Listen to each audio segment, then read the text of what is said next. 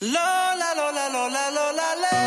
Oh, oh, oh, oh. Within seconds, you stole my attention. Skin so perfect, and golden complexion. More than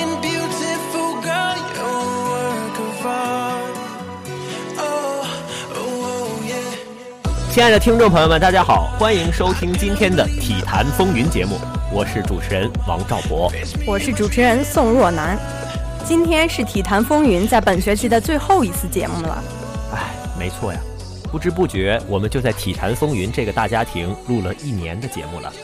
在这一年里，也非常感谢大家的陪伴，是你们让我们有动力录这一期一期的节目。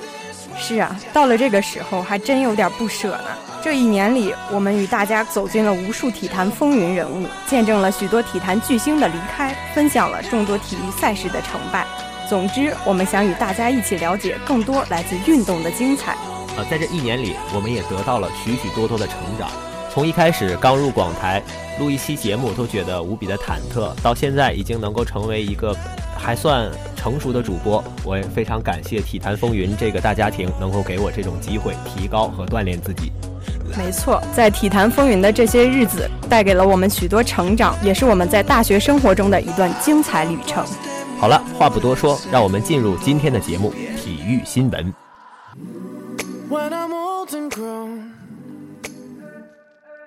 体坛巨星展新锐，风云赛事略点睛。让我们一起去感受体育无处不在的魅力，了解体育新闻的精彩。北京时间五月二十七日消息，二零一五年乒超联赛女子团体结束第二轮争夺，李晓霞复出贡献一分，她带领山东队三比零轻取金华队拿到首胜。只参加双打的丁宁拿到一分，但她无法阻止北京队一比三不敌武汉队，遭遇二连败。朱雨玲虽然战胜刘诗雯，但鄂尔多斯队以二比三惜败给大土河队。木子独取二分，他带领八一队以三比一力克辽宁队，拿到二连胜。韩国外援徐孝元首秀获胜，吉林队以三比零轻取广东队。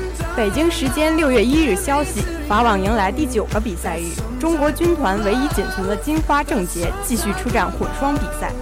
他的搭档孔蒂恩今天的对手是詹永然和皮尔斯，结果郑洁组合以第一盘和第二盘都是六比四的相同分数战胜对手，挺进法网混双的半决赛。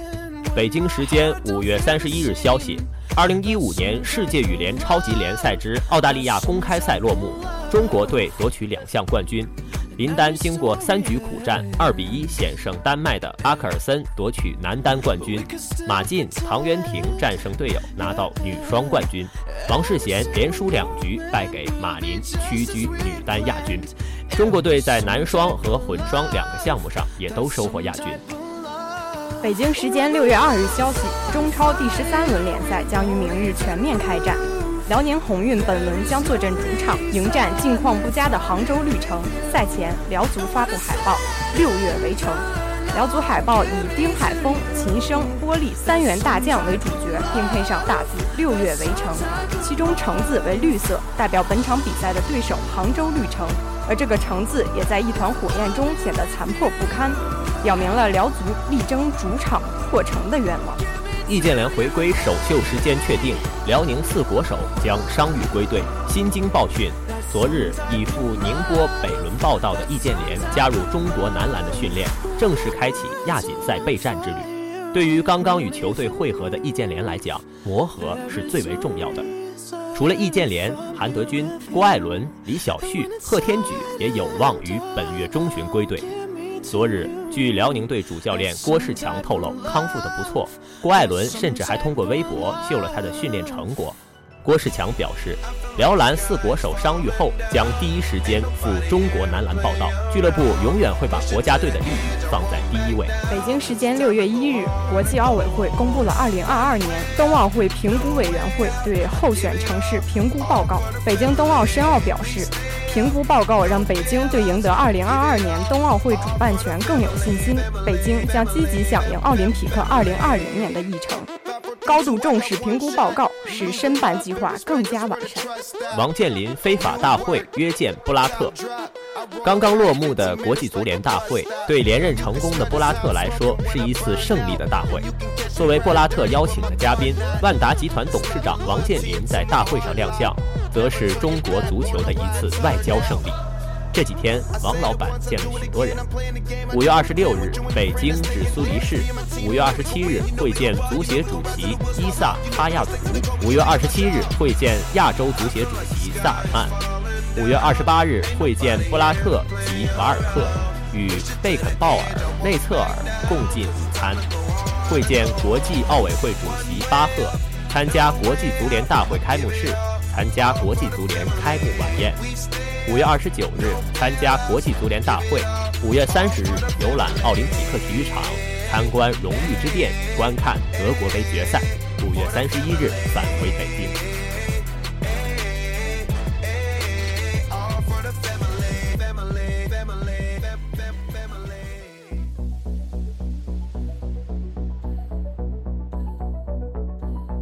结束了体育新闻。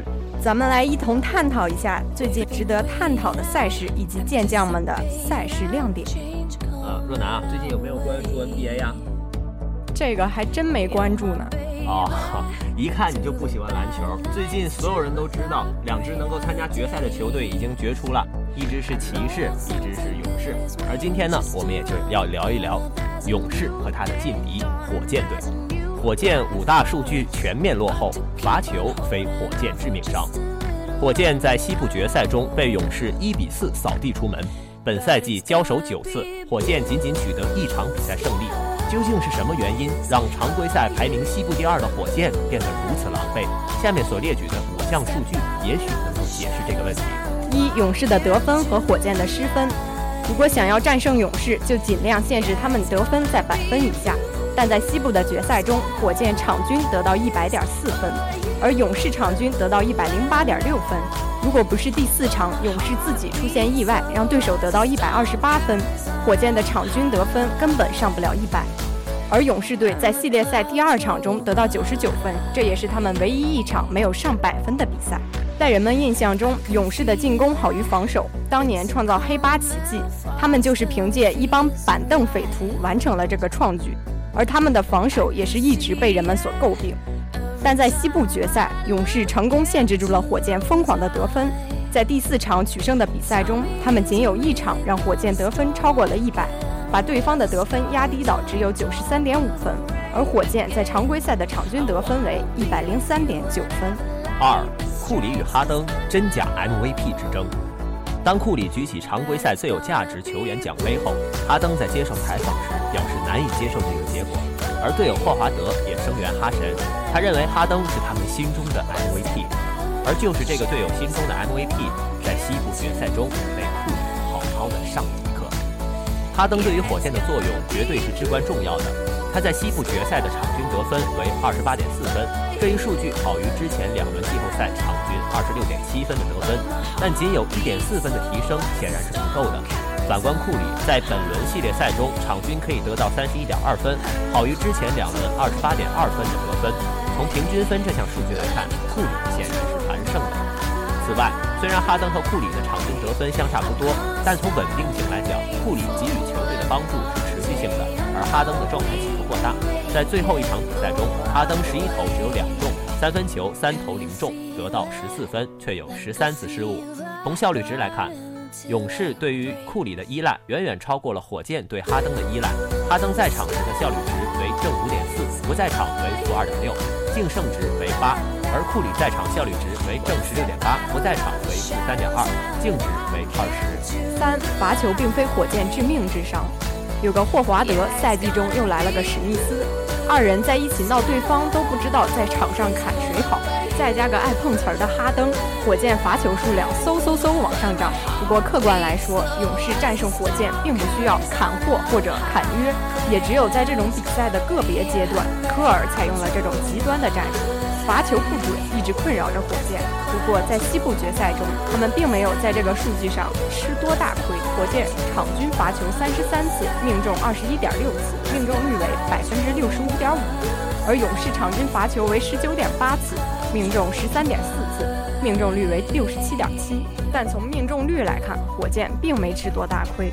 也许你会惊讶于勇士只有不到七成的命中率，伊戈达拉拖了勇士后腿。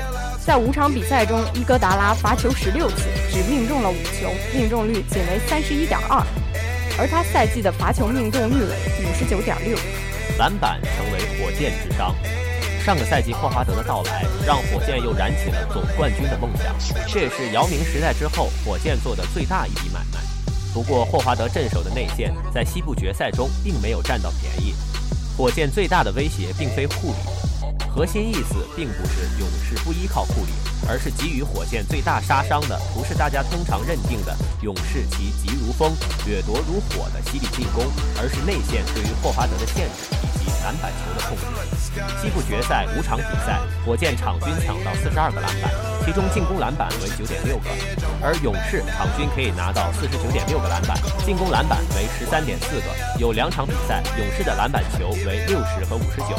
最后一场比赛，大家都认为哈登的低得分和十三次失误成为比赛失利的关键原因，但勇士篮板球赢了火箭二十个，全场篮板赢了九个。仅仅这一项数据，火箭就完全落了下风，因此输掉十四分，火箭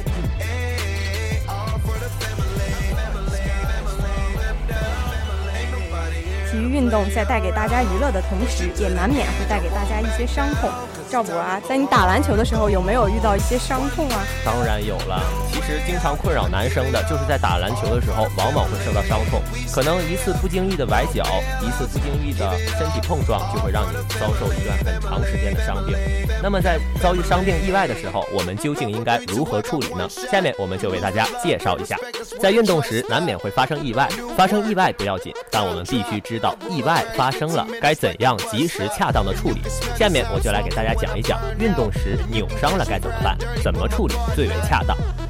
一不要搓揉，扭伤时千万不要搓揉受伤部位，因为这会造成该部的毛细血管扩张，容易造成内出血。扭伤时最好马上休息，停止运动。二用冰或者冷水，这么做同样是为了收缩毛细血管。这道理就如同足球运动员比赛受伤时，一大群医生马上就在伤口处喷东西一样，那其实就是一种降低你受伤部位的温度，一种氮气加了药物而已。三，不要马上贴膏药。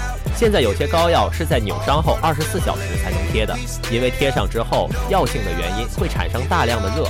之所以二十四小时后再贴，同样是为了避免该处内部出血。